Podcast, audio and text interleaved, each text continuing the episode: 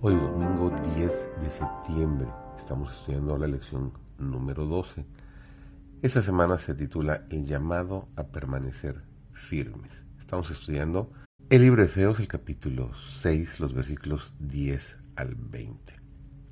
Servidor David González, nuestro título de hoy es Terminología de batalla. Cristo no dijo a sus discípulos que su trabajo sería difícil les mostró la vasta confederación del mal puesta en orden de batalla contra ellos. Tendrían que luchar contra principados, contra potestades, contra señores del mundo, gobernadores de estas tinieblas, contra malicias espirituales en los aires, dice Efesios capítulo 6 versículo 12. Pero no se los dejaría luchar solos, les aseguró que Él estaría con ellos y que si ellos avanzaban con fe, estarían bajo el escudo de la omnipotencia les ordenó que fuesen valientes y fuertes, porque uno más poderoso que los ángeles estaría en sus filas. El general de los ejércitos del cielo hizo amplia provisión para la prosecución de su obra y asumió él mismo la responsabilidad de su éxito. Mientras obedecieran su palabra y trabajasen en comunión con Él, no podrían fracasar.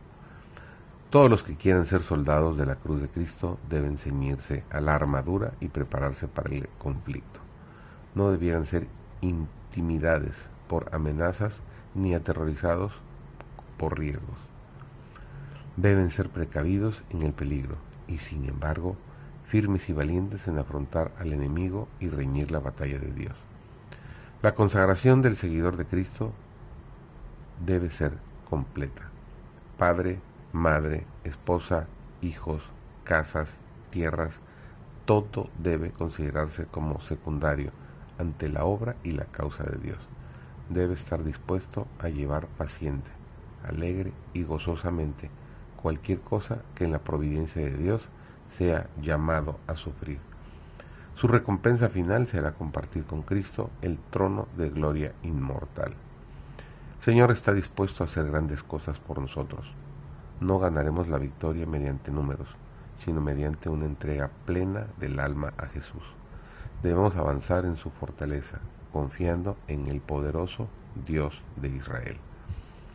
El Señor está dispuesto igualmente ahora a actuar mediante los esfuerzos humanos y a realizar grandes cosas mediante débiles instrumentos.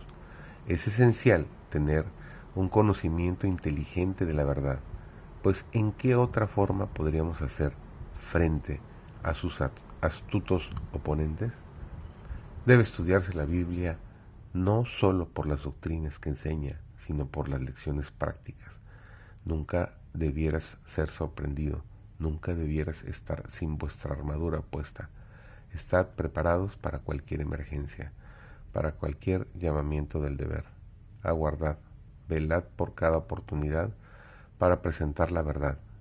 Sed versados en las profecías, familiarizados con las lecciones de Cristo. No confíes en argumentos bien preparados. Un argumento solo no es suficiente. Debes buscar a Dios puesto de rodillas. Debes salir para encontrar las personas mediante el poder y la influencia de su Espíritu Santo. Que esta deseo de corazón sea tu experiencia el día de hoy para el resto de tu vida.